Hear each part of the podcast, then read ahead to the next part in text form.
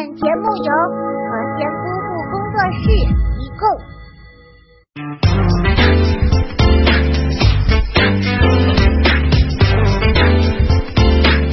各位朋友们，欢迎收看我们的囧文艺箩筐，每天给你讲述最囧、最雷人的趣事。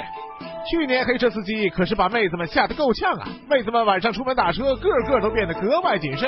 近日，一女子从咸阳火车站打车前往机场，她还在考虑要不要坐这辆车时，司机已贴心的把她的行李放进后备箱了。此时，女子心中隐约有种不祥之感，因为是晚上，女子觉得自己很害怕，就要求司机再拉一个客人。可就是这名客人让女子内心更加不安。女子开着导航看司机到底有没有按照正常路线行驶。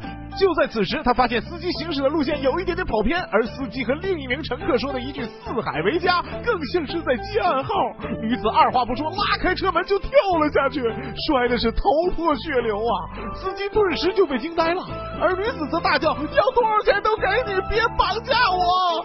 旁边的乘客也坐蒙圈了，这闹的是哪样啊？后来司机解释偏离路线是因为机场修路，人家只是安安静静的当个司机而已，并没打算跳槽当绑匪啊。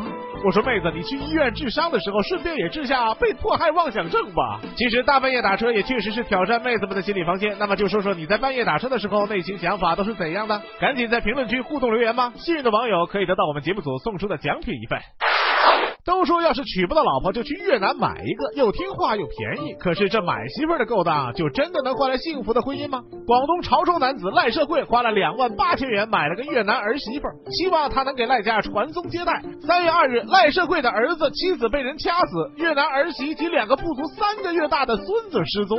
据警方侦查，系赖社会儿媳及其三名越南老乡是为了卖掉孩子，所以才杀人灭口的。先不说这越南新娘的心狠手辣。只是赖老爷子这名儿也着实让我醉了。所以说，爱情不是你想买想买就能买啊！那些打算买媳妇儿的可都长点心吧。以前为了上班赶时间，抄起桌上的手机就匆匆出门，到单位才发现是空调遥控器。现在这种困扰终于解决了，因为格力要出手机了，妈妈再也不用担心我拿错遥控器了。还记得小米董事长和格力董事长立下的十亿赌局，赌小米五年内能不能超过格力？格力董事长微微一笑说：“我要出手机，那也是分分钟的事儿。”所以格力手机就这么诞生了，还有点节操吗？你们一个是为发烧而生，一个是制冷专用，你们这是把客户为难在冰火九重天之中啊！只是我想问，这格力手机真的能当空调遥控器吗？一个多世纪以来，人们一直为一件事争吵不休，就是厕所的卫生纸应该怎么放。现在这个问题终于有答案了。根据一位纽约商人塞斯威尔勒在一八九一年递交的一份专利图纸，在即将用完的时候，厕纸的末端应该是朝外的。这份图纸近日被一名叫欧文威廉姆斯的记者传到了推特上，并说打孔厕纸是威尔勒的专利，那么他的设计图就是正确的厕纸摆放。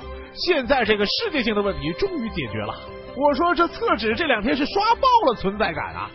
一会儿争论要放进马桶还是纸篓，一会儿又争论摆放朝里还是朝外。要我说，只要在想上厕所的时候有纸，就是一件幸福的事儿，好吗？哪有那么多闲心研究这个？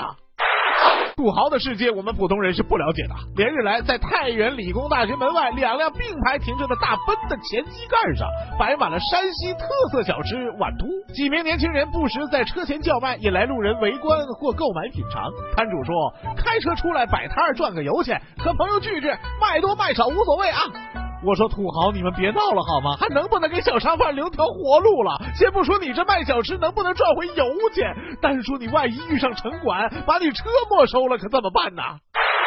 要说九九乘法表，我觉得这一定是咱们中国发明出来的。想当年太上老君炼丹都要说九九八十一天后才能出炉，果然这九九乘法表还真的不是世界通用的。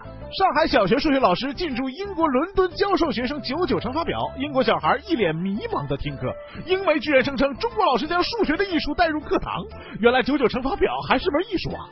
当年一个美国人告诉我，他们算九乘八是先画九条横线，再画八条竖线，然后数有多少个交叉的点数。所以我也决定了要带一批印有九九乘法表的铅笔盒去外国售卖。好了，本期的节目就到这里，赶快拿出手机扫一扫这个二维码，或者添加微信号“和谐故事视频”，把互动答案发给我，也可以把看到的囧文告诉我，就有机会得到奖品哦。囧文一箩筐，每天更新，明天见。